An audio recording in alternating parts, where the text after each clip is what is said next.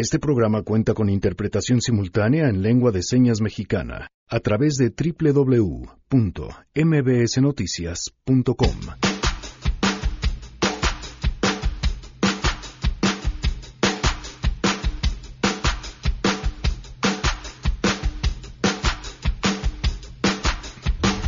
¿Qué rumbo está tomando el CONACIT eh, en todos los cambios a los que está siendo sometido? Tenemos una mesa con la mafia de la ciencia. Están muy molestos algunos del CONACIT, los machuchones, porque hay mafias en todo, hasta en la ciencia. Tenemos que iniciar ese bloque con música de Star Wars o algo así. Además, les presentaremos el lado A y el lado B sobre el conflicto entre Estados Unidos y Venezuela de la mano de Hugo Sáez, por un lado, académ- académico de la UAM, y Fausto Pretelin, analista internacional, del otro lado. definitivamente que es el fin de Nicolás Maduro, está prácticamente a la vuelta de la esquina. Tenemos también buenas noticias y más. Quédense, así arrancamos a todo terreno. MBS Radio presenta A Todo Terreno con Pamela Cerdeira.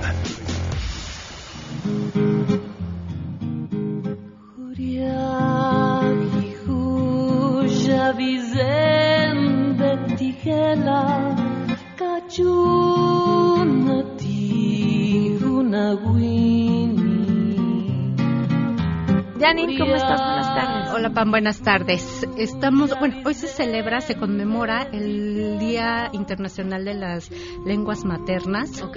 Entonces estamos arrancando con eh, una versión de La Llorona en zapoteco con una cantante extraordinaria que se llama Claudia Martínez Latonana. Entonces, pues es para celebrar y conmemorar la diversidad lingüística. Me parece perfecto que nos manden sus propuestas a Ah. arroba Janine MB. Así es. Gracias, Janine. Leía hoy a alguien y hay o- otra vez ofrezco disculpas, no sé de quién es la cita, pero hablaba acerca de cuando se pierde una lengua y decía, cuando se pierde una lengua, se pierde una forma de ver el mundo. Es cierto, el lenguaje nos construye y no es casualidad que no todas las cosas se expresen igual en un idioma distinto. Es más, nosotros que tenemos tendemos a ponerle género a, las cosas, por ejemplo, habla de una forma de cómo entendemos y cómo vemos el mundo. Y el que no suceda así en, en otras lenguas y en otros idiomas, habla de la forma en la que ven el mundo cómo se dice adiós en, en una lengua y cómo se dice adiós en otra, habla de la forma en cómo entienden la vida, el cómo entienden encontrarse o, o dejar de ver a alguien. Vaya, es, es, es sin duda un tema interesantísimo y podremos irnos el programa entero hablando de esto. Bienvenidos, gracias por acompañarnos en este jueves 21 de febrero del 2019. Soy Pamela Cerdeira. Espero que se queden aquí hasta la una de la tarde. El teléfono en cabina 5166125. El número de WhatsApp 5533329585 que sirve para muchas cosas. Entre ellas, para que estemos en contacto, por supuesto, pero también para que sean parte de nuestra lista de difusión. En esta lista de difusión les mandamos todas las mañanas un saludo amoroso y cariñoso y también la pregunta del día para que puedan participar y a lo largo del programa escuchen sus opiniones con la pregunta del día. A todoterreno arroba mbs.com el correo electrónico y en Twitter, Facebook e Instagram me encuentran como Pam Cerdeira. Gracias a Miguel González, quien hoy hace la interpretación de lengua de señas y que lo pueden ver a través de www.mbsnoticias.com. Eh, que además estamos muy orgullosos y contentos de que somos el primer programa de la radio comercial en México y, eh, y seguimos siendo el único, además, que tiene interpretación de lengua de señas eh, simultánea y que, además, a través de este esfuerzo, eh, hemos hecho que la radio sea para todas las personas. Bueno, en otros temas. La Guardia Nacional, me, me llama mucho la atención cómo se presume que desde la oposición han logrado llegar a la negociación de que la Guardia Nacional tenga un mando civil, porque mi memoria no me falla y los periódicos tampoco. El 11 de enero, el presidente Andrés Manuel López Obrador había solicitado a la Cámara de Diputados que la Guardia Nacional tuviera un mando civil. Y entonces la Cámara de Diputados, independiente como es en esta legislatura, dijo, vamos a hacer la Guardia Civil con un mando civil, como lo ha solicitado el presidente Andrés Manuel López Obrador. Eh, parecía que el dictamen que venía del Senado venía mucho más duro, pero después de negociaciones han llegado a un acuerdo de que tenga un mando civil. O sea, no sé si esto de verdad podría llamarse un triunfo de la oposición, pero, pero los detalles los tiene Oscar Palacios. Te escuchamos, Oscar, muy buenas tardes.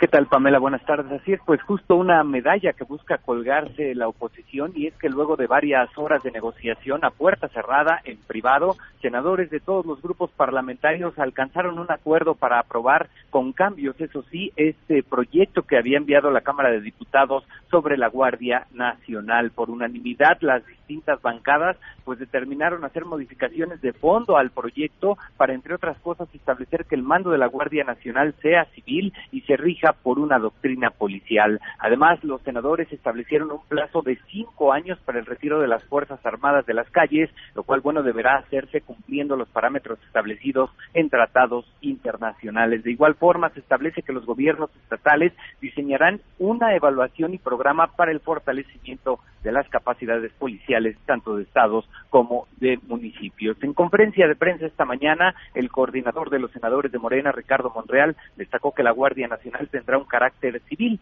Se tratará, dijo, de una institución policial de proximidad con la ciudadanía. Escuchemos. La Guardia Nacional, sí, que quede claro, será de carácter civil. Se tratará de una institución policial, lo que implica que realizará tareas de prevención e investigación de los delitos. La Guardia Nacional tendrá un enfoque de proximidad con la ciudadanía y comunicación con la sociedad.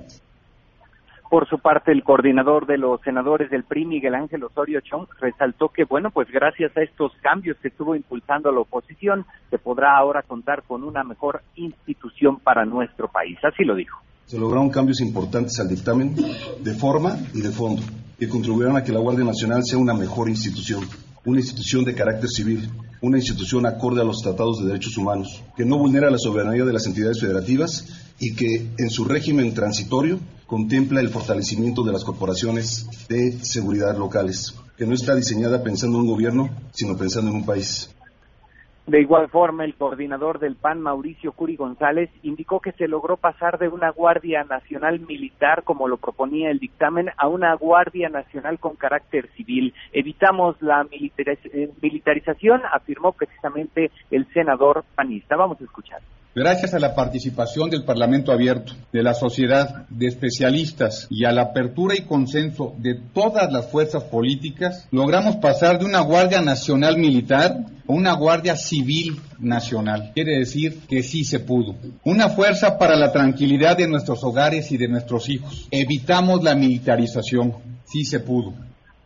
Sí se pudo, subrayó Mauricio Curi, mientras por otro lado el coordinador del PRD, Miguel Ángel Mancera, afirmó que ha triunfado la razón sobre el impulso, pues se cuidó la construcción de una Guardia Nacional, dijo que opere dentro del marco constitucional y cumpla con disposiciones internacionales, por supuesto, garantizando el respeto a los derechos humanos. Se espera que el dictamen pues sea votado porque ya no habrá mayor discusión en el Senado, únicamente habrá posicionamiento de los grupos parlamentarios, esto junto con los cambios ya acordados durante la sesión de este jueves, Pamela. Es el reporte. Buenas tardes. A ver, Oscar, tengo una duda, a ver si puedes ayudarme a despejarla, porque viene dentro de esto el planteamiento de sacar a las Fuerzas Armadas de las calles dentro de cinco años, pero se está hablando de este discurso de eh, la Guardia Nacional es una fuerza civil, aunque sabemos que en el fondo pues va a estar formada por militares, pero se le llama civil y entonces cuando hablan de retirar al ejército de las calles en cinco años, en realidad no están hablando de quitar a la Guardia Nacional de las calles en cinco años, ¿o sí?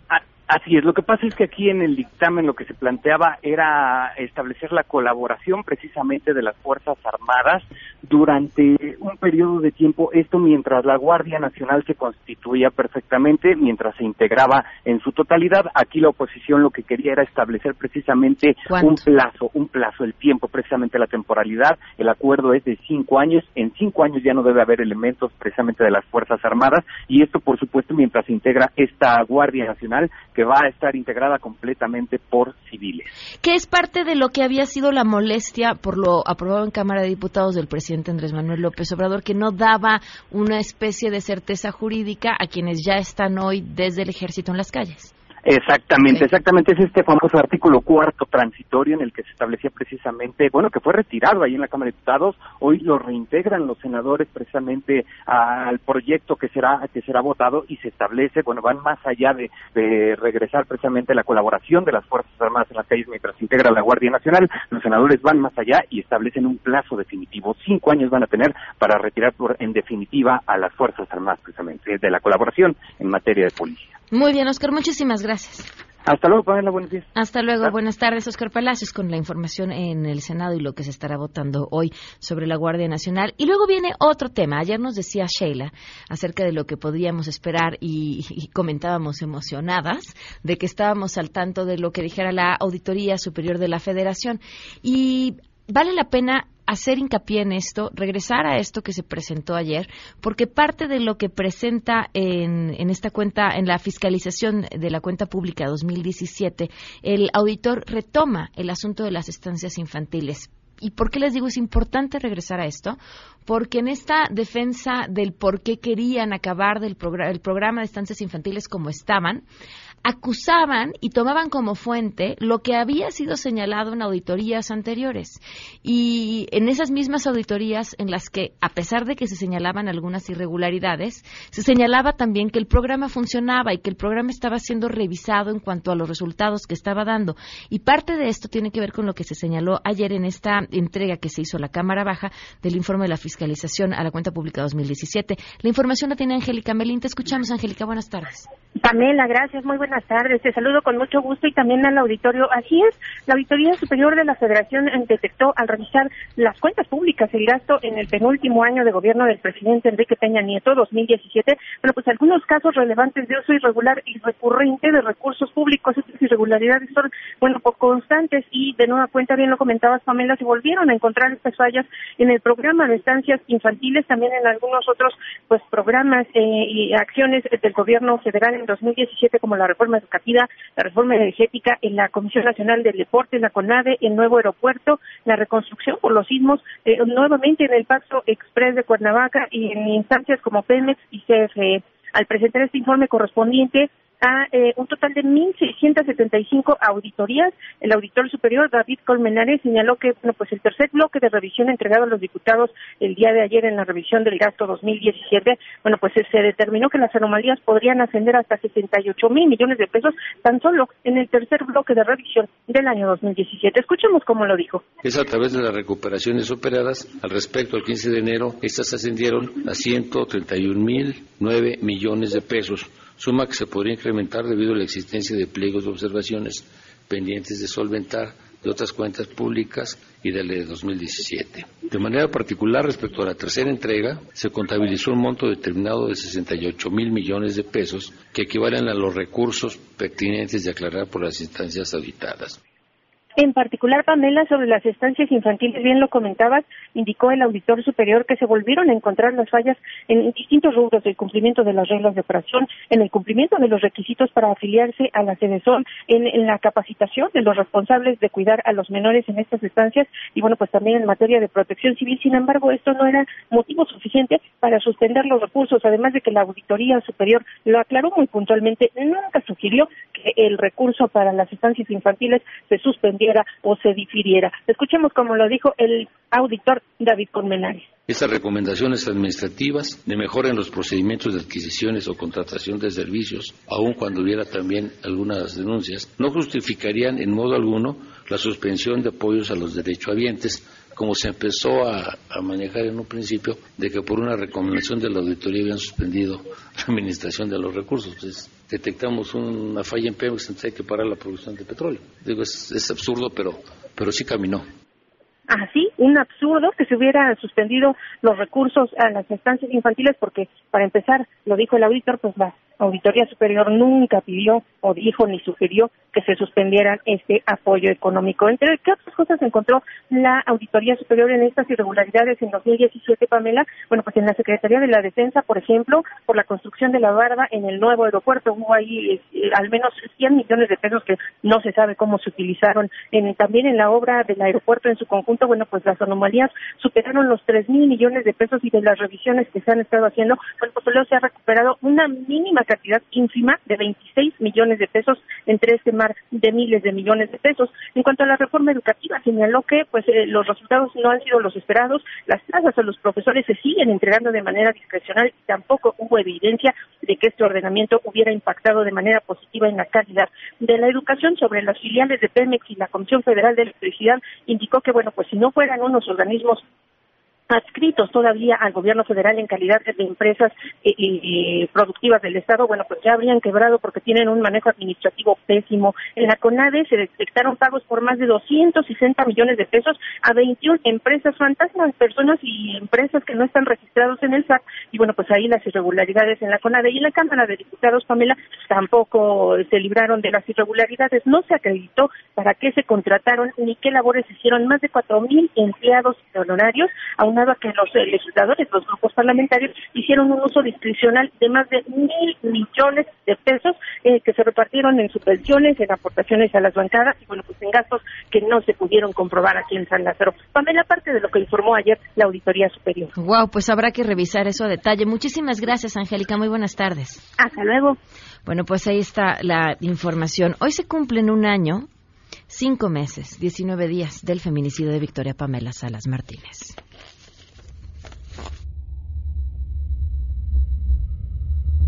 Yo, como le decía a mi esposo, tenemos que ver un papel donde de verdad sea cierto que existe esa orden de aprehensión. Y quién la está trabajando, porque pues a veces hay como personas no sabemos a quién o cómo nos lo explican y nosotros caminamos de un lado hacia otro, ¿no? Viendo a ver quién nos va a dar respuestas, quién nos va a dar respuestas. Victoria, pues nada. Un año, cinco meses, diecinueve días, estamos prácticamente cerquitita del año y medio. No hay justicia y en este espacio seguiremos contando. Vamos con las buenas.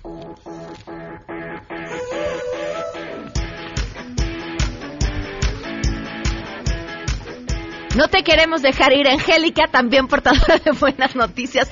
Después de las malas, vienen las buenas. Cuéntanos.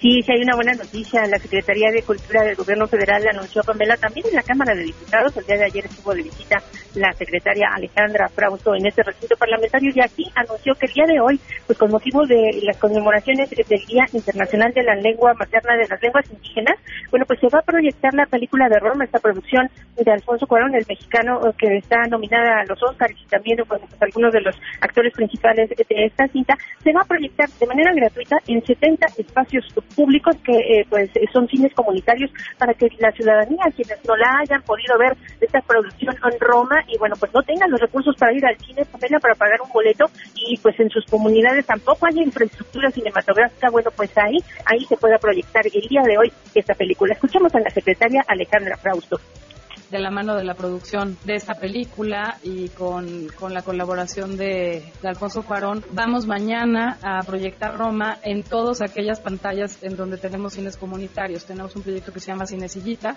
que son más de 70 cines en lugares donde no hay infraestructura realmente cinematográfica, en donde gratuitamente se transmitirá esta película. Esta película es, es un símbolo porque es un reconocimiento a la diversidad. Así es que fue el anuncio, el, anuncio se hizo ayer, de modo que la proyección se estará realizando el día de hoy en 70 distintos puntos del país y más donde pues la gente pues, puede tener ganas de ver ese filme y bueno pues no tiene los recursos para pagar un boleto de cine y bueno pues no, no ha visto todavía esta película. También aquí en San Lázaro se informó por parte del presidente de la Comisión de Cultura, el diputado Sergio Mayer, que se va a invitar, ya están invitados de hecho eh, a venir aquí a San Lázaro para recibir un reconocimiento el propio eh, director de la película, Alfonso Cuarón, y la actriz principal de ese filme, Yalitza Aparicio, quien, eh, bueno, pues eh, fue eh, comparada por el presidente de la Cámara de Diputados, Porfirio Muñoz Ledo, con la actriz, primera actriz mexicana también, Dolores del Río, que fue una de las primeras en recibir un galardón internacional por su actuación, pero dijo el diputado Muñoz Ledo, Yalitza, Yalitza es mucho más bella que Dolores del Río. Pamela, la información desde San Lázaro. Muchísimas gracias, muy buenas tardes. Hasta luego. Hasta luego. ¿Hay otra buena? Sí, otra buena, de una vez. ¿Quieren internet? Así rapidísimo. Dos buenas. 100 megas por solo 550 pesos al mes, sin plazos forzosos. Y además, pues pueden contratar ya de volada en axtel.mx 550 pesos al mes sin plazos forzosos, 100 megas y pueden tener el ganador del premio al Speed Test al Internet fijo más rápido de México, Axtel Extremo. Vamos a una pausa, volvemos. En unos momentos, en A Todo Terreno. La mafia de la ciencia se sentará en esta mesa. Regresamos a Todo Terreno. A Todo Terreno con Pamela Cerdeira. Continuamos.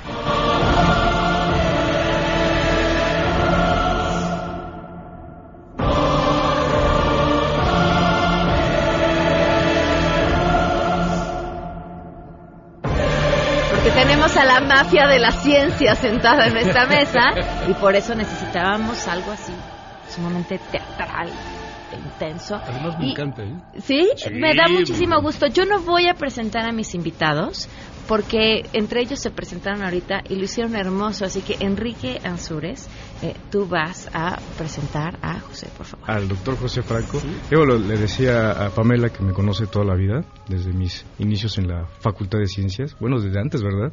Que estuve en el bachillerato. El doctor José Franco eh, es, fue presidente de la Academia Mexicana de Ciencias, del Instituto de Astronomía de la UNAM.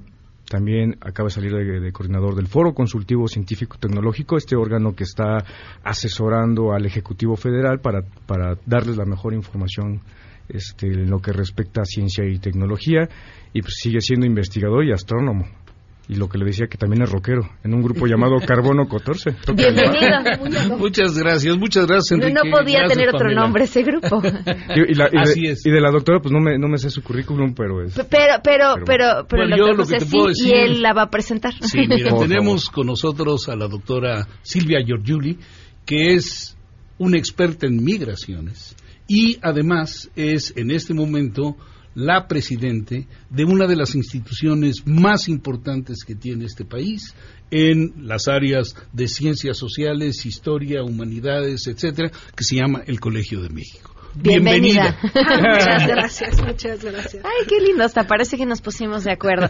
A ver, eh, ¿qué está pasando con el CONACIT? A ver, Enrique. Yo, arranca. yo- yo quisiera iniciar esta, esta mesa de, de- de diálogo con una frase del moralista y filósofo francés Joseph Jourbet, que decía que el objetivo de la discusión o del debate no debe de ser la victoria, sino el progreso. Entonces, yo creo que es loable todo lo que está pasando en este momento porque nunca tanto la, la ciencia y su resultado como la tecnología ha estado en la agenda pública y en la opinión pública de esta manera. Y yo creo que es importante que, que esto sea una muy buena oportunidad para que tanto los medios como la sociedad puedan empezar a, a tomar la ciencia como un motor de desarrollo. Los países de la OSD tienen el compromiso de desarrollar su economía con base en el desarrollo científico y tecnológico, cosa que en México no está pasando al 100%. Entonces es una muy buena oportunidad para aprovechar esto y necesitamos ver cómo está la ciencia en este momento y cuál es su futuro con esta nueva transformación nacional. Y, y es importante que a partir de toda este, esta información que se ha dado en medios, eh, podemos empezar a, a ver que los, que los científicos le empiezan a entrar en algo que es la- las políticas públicas de Estado y eso es súper importante. De las pocas eh, personas que conozco es a la doctora Julia Tagüeña y al doctor José Franco, que son los que se agarran ahí con los tomadores de decisiones pues, para que se involucren y tomen el conocimiento científico para desarrollar este país. Muy bien, no, pues yo creo que estoy totalmente de acuerdo con la cita que hizo Enrique al principio.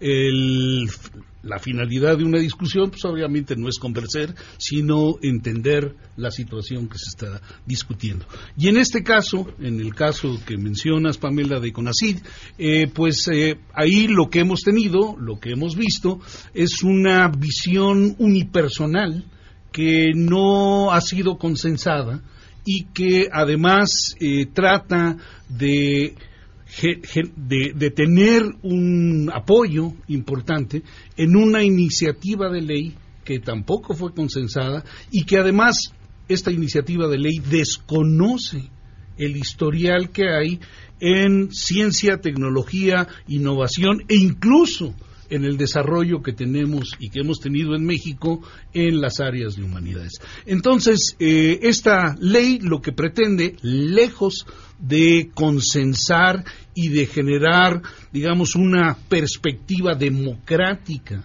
del conocimiento, lo que trata de hacer es depositar en una sola persona toda la decisión sobre el sistema, lo cual pues en este momento es totalmente inaceptable porque representaría un retroceso no de años, no de décadas, sino de siglos. O sea, esto implicaría el volver a la monarquía.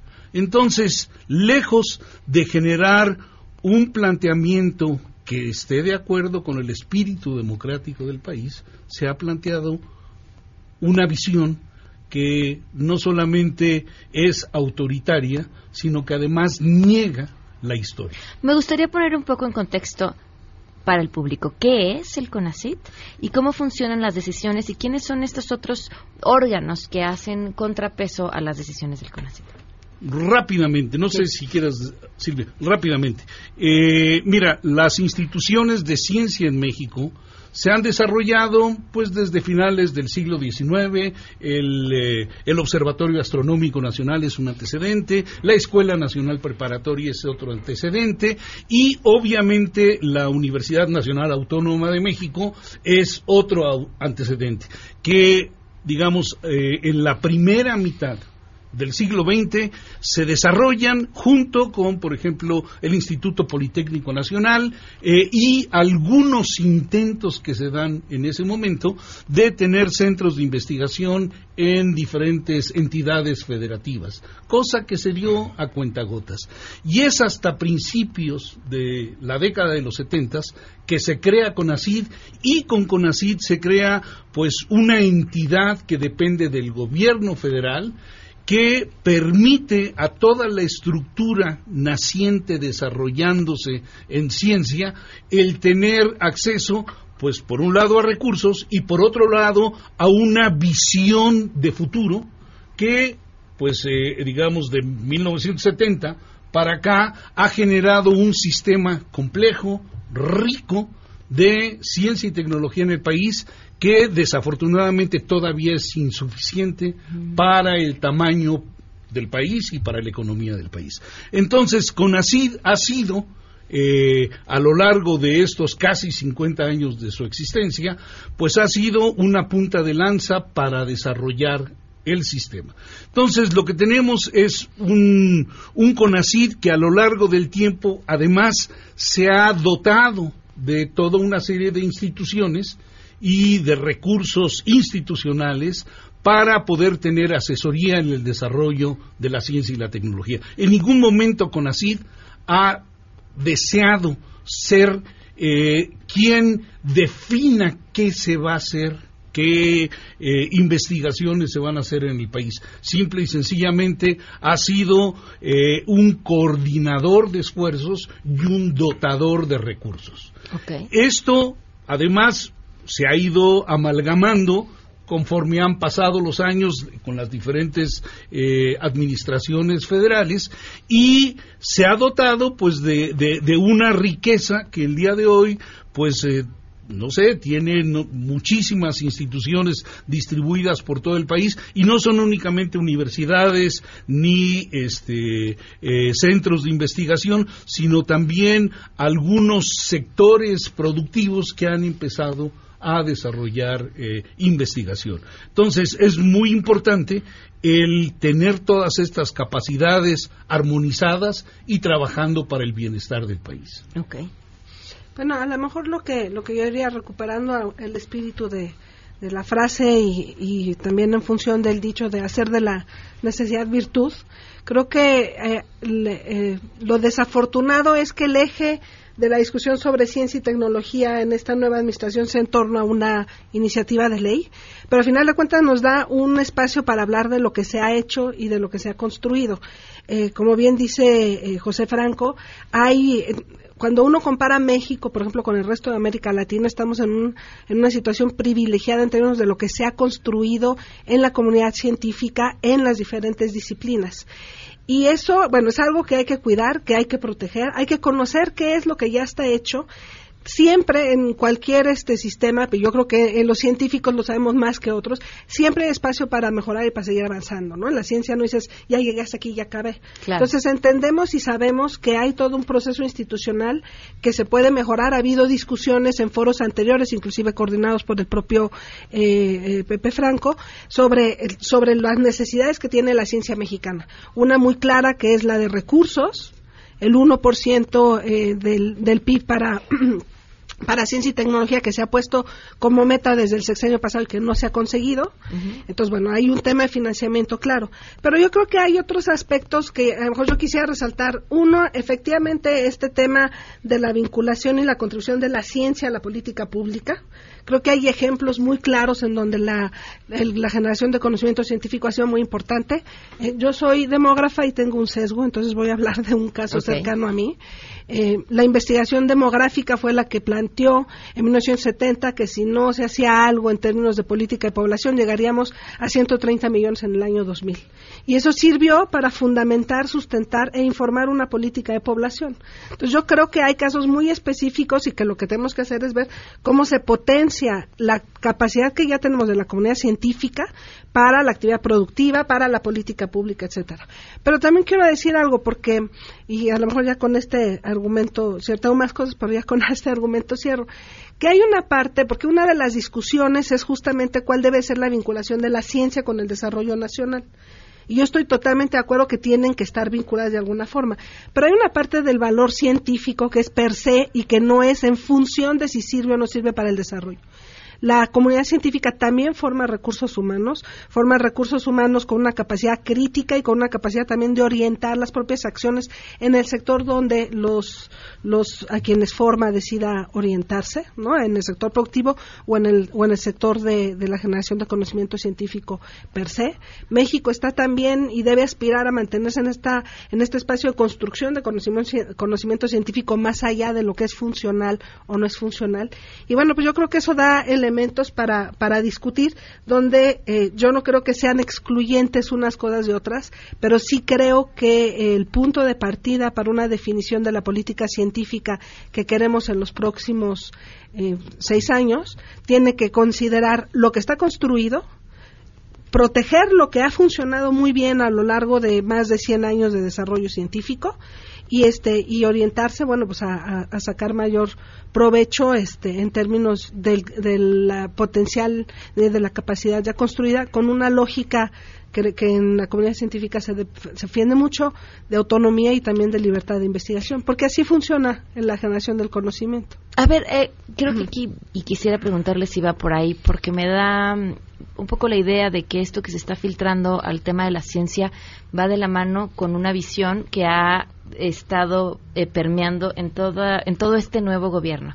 Eh, un tema de austeridad, primero, este otro tema de no no queremos que los demás generen porque no queremos una iniciativa privada que se beneficie de nuestros recursos y tenemos un pueblo pobre. Me parece que ahí va un poco el discurso. Y, y, y solo nosotros porque somos honestos, sabemos cómo hacer las cosas y como no confiamos en los demás, entonces vamos a concentrar el poder y la toma de decisiones y se va a hacer a nuestro modo. ¿Está pasando esto en la comunidad científica? Mira, yo creo que... Eh, bueno, no en la comunidad, sino en la visión. bueno, está pasando en todo el país. Está pasando en todo el país y, en ese sentido el sector de ciencia y tecnología pues no, no, no está aislado de, de, de, esto que se está pasando. De que está pasando. Yo creo que hay, digamos, principios morales con los cuales todos estamos de acuerdo. O sea, hay una gran injusticia en nuestro país, existen eh, pues toda una serie de condiciones de desnutrición, de pobreza extrema, etcétera, etcétera, que hay que atender. Y efectivamente hay que atenderlas Para atender todo esto, pues están las secretarías de Estado y han estado las secretarías de Estado a lo largo, digamos, de toda nuestra historia democrática para atender los problemas que hay en salud, en economía, en comunicaciones, pues en todo aquello que corresponde a cada una de las secretarías.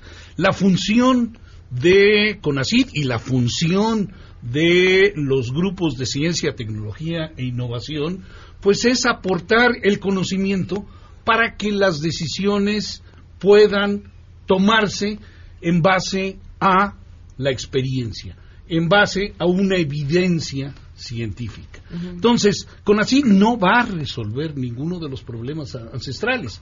Yo creo que tiene que generar proyectos dentro de sus convocatorias para estimular que haya investigaciones pues a lo largo y ancho de toda la problemática. Eso eso está muy bien, pero pues no puede decidir y no puede decir qué sí se hace y qué no se hace. O sea, yo creo que eso está fuera, digamos, de ¿Quién, su ¿quién y cómo debe decidir qué sí se hace y qué no se Pues, hace? ¿Cómo mira, resulta este consenso? Lo que sucede es que tenemos eh, pues muchas instancias involucradas. Eh, tú tienes universidades, tienes por ejemplo eh, pues todas las universidades públicas, la UNAM, tienes el Tecnológico Nacional, tienes el Politécnico, etcétera, y todas y cada una de ellas tienen misiones establecidas, en donde por un lado tienen docencia, por otro lado tienen investigación, pero por otro lado tienen también esta parte de una interlocución con la sociedad, con las comunidades.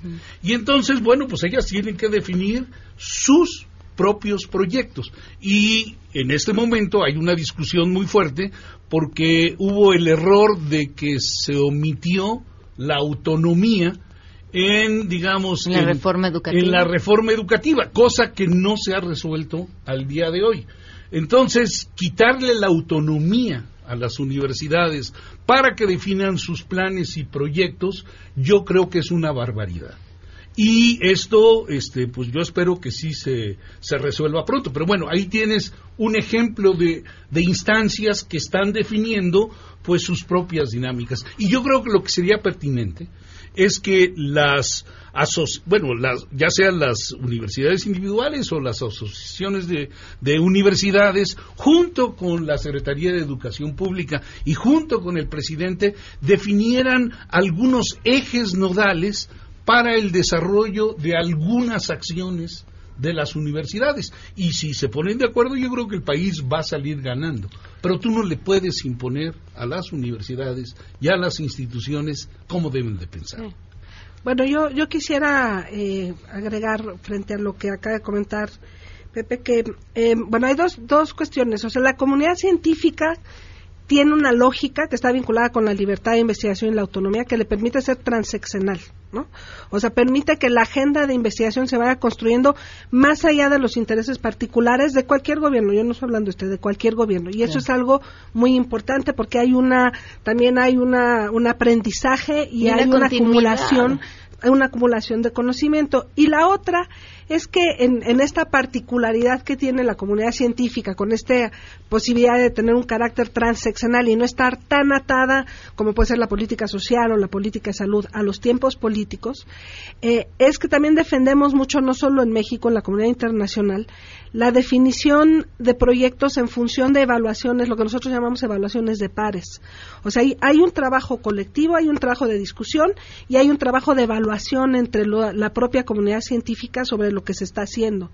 Entonces, eso es lo que va definiendo mucho el, el, eh, también la orientación y la construcción del conocimiento. Y digo, no es algo que sea nada más en México, es algo que uno ve en la actividad eh, científica a nivel internacional. Y bueno, pues es la, la dinámica que existe dentro del sector. Eh, yo creo que ahí hay, pensando de aquí hacia adelante en el futuro cercano, eh, hay un, otra vez un trabajo acumulado de foros de discusión. El propio Pepe terminó su periodo como, como director del, del Foro de Ciencia y Tecnología en México. Y es esto de que en la discusión del nuevo plan y de la nueva política científica hacia los próximos 100 años, eh, 6 años, no 100 años. Bueno, ojalá, Ojalá que, fuera ojalá acá que los 100 años. Ojalá. Pero, eh, o sea, es- este espacio de discusión de los foros que es algo que está por ley dentro del Plan Nacional de Desarrollo, de acuerdo a la ley de planeación, ¿no? Pero darles un sentido de contenido y también un espacio de discusión de hacia dónde va, que se incorpore lo que pase dentro de los foros consultivos en el marco del Plan Nacional de Desarrollo y de la definición de un programa sectorial, pues este espacio de que sale de una comunidad que, por cierto, eh, sí estamos muy acostumbrados a trabajar, a discutir en foros y a hacer evaluación entre nosotros, pero que no es homogénea, también es bastante diversa. Vamos de volada a una pausa y regresamos. ¿Qué papel crees que desempeña la ciencia en el desarrollo de un país? Pienso que la ciencia juega un papel importantísimo en el desarrollo de un país. Eso hace que un país tenga crecimiento, que un país tenga educación, que un país tenga información, que pueda haber una interacción entre los países y que sea un mejor país, intelectualmente, civilmente, la ciencia en nuestro país es muy importante ya que durante mucho tiempo no se le ha dado esa importancia que tiene y yo creo que hasta el momento tenemos en México grandes personas que pueden hacer grandes cosas en la ciencia que no se le ha dado esa oportunidad y por lo tanto terminan en otros países con la fuga de cerebros. La ciencia es fundamental sobre todo para mejorar la educación, la calidad y el futuro de los ciudadanos de un país, especialmente la población más joven y sobre todo para para el desarrollo de nuevos materiales, de nuevas investigaciones y del enriquecimiento de la cultura, la medicina y las artes. Regresamos a todo terreno. A todo terreno con Pamela Cerdeira. Continuamos. 12 con 48 minutos, continuamos con la mesa de la mafia de la ciencia. Este, ay, no, me disculpa, me coloco con todo cariño. Entonces, así como tantos años trabajando, este prestigio, no escuchaste mi currículum y me reduces a la mafia de la ciencia. Eh, y, a ver, hay tres puntos que ver aquí. El primero tiene que ver con esta iniciativa de ley. ¿Por qué eh, te parece que es una mala idea?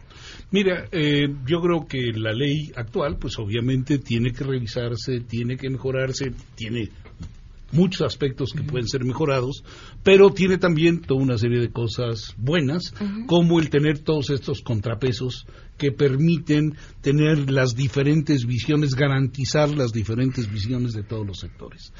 Eh, yo creo que la ley actual es muy superior a la propuesta de ley.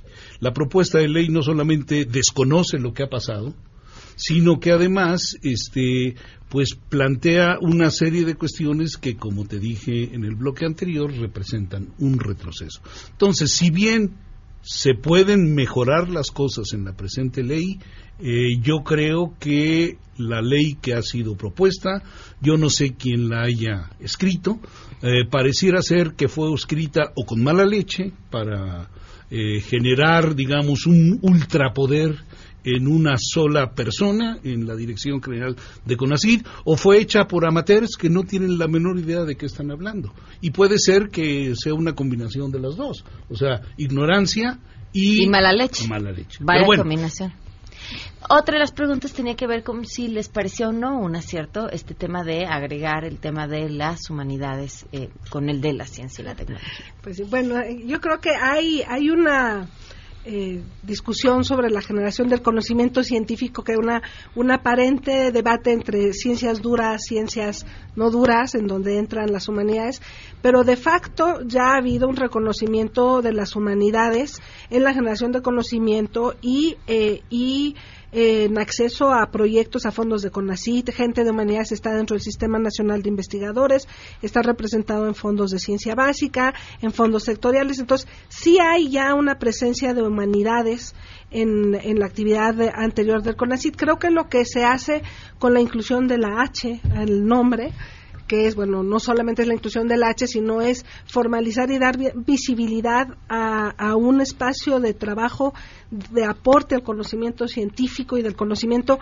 riguroso, ordenado y con todo lo que implica estar dentro de, de, esta forma de generación de conocimiento por parte de las humanidades. Yo creo que es este un acierto y que el reto va a ser, bueno, que no solo sea la inclusión de la H, sino que implica, por ejemplo, en el desarrollo de temas, en la integración otra través de estas discusiones eh, colectivas y que yo agregaría, ya nada más, ya sé que la pregunta es muy puntual, pero tengo que decir algo sobre la ley, que creo que un aprendizaje de lo que sale de esta presentación de la iniciativa es que para hacer una ley que cambie un ámbito eh, donde hay tanta fortaleza y trabajo construido como el de la comunidad científica, no se puede hacer una ley sin la comunidad científica.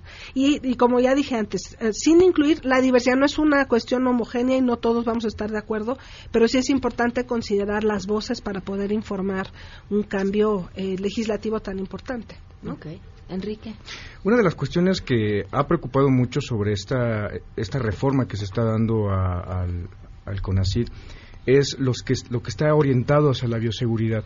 Sobre todo que parece ser que se está suplantando a organismos federales que ya existen. La SAGARPA tiene una dependencia que se encarga de la bioseguridad.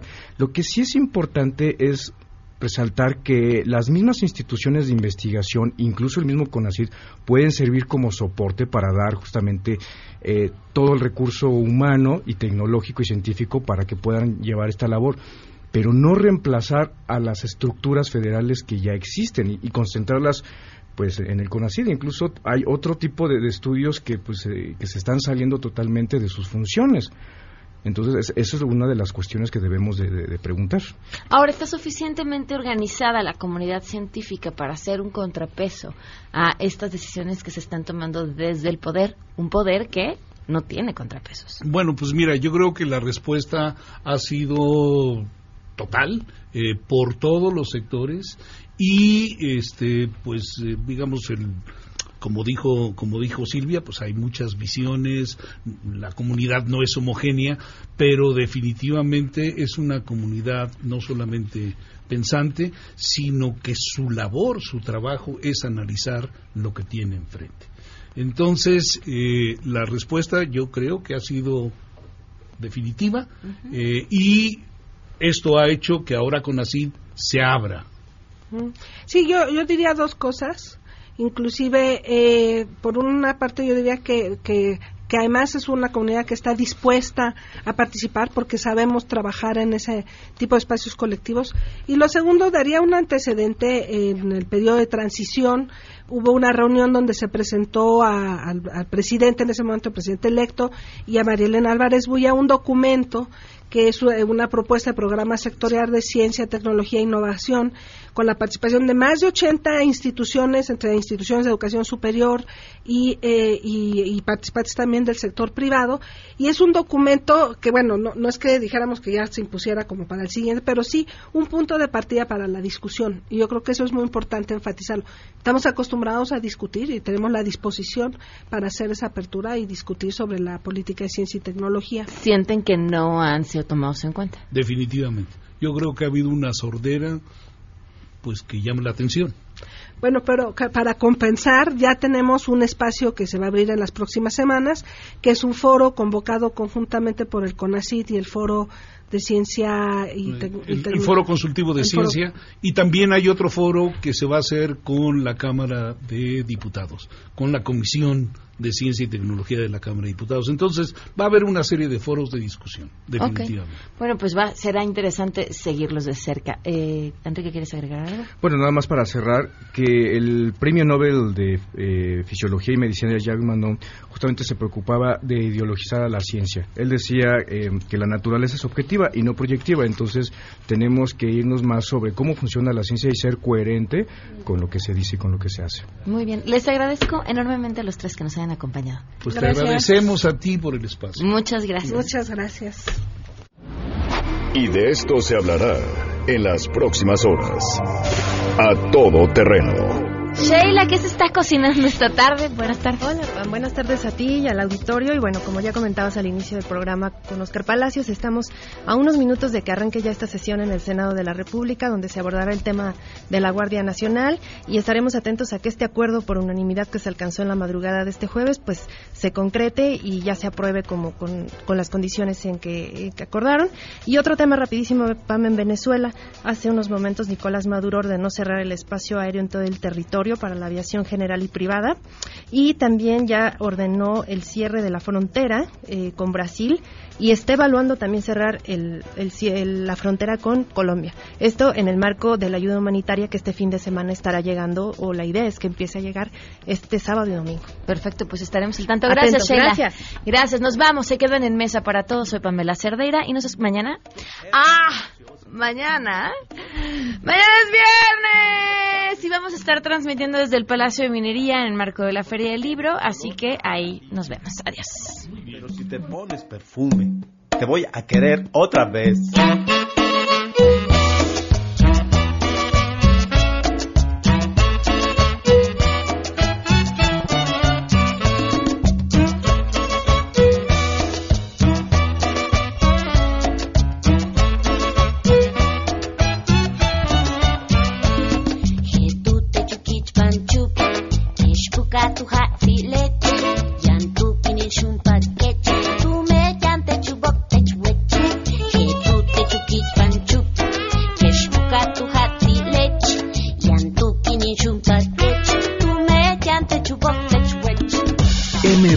Radio presentó A Todo Terreno con Pamela Cerdeira, donde la noticia eres tú.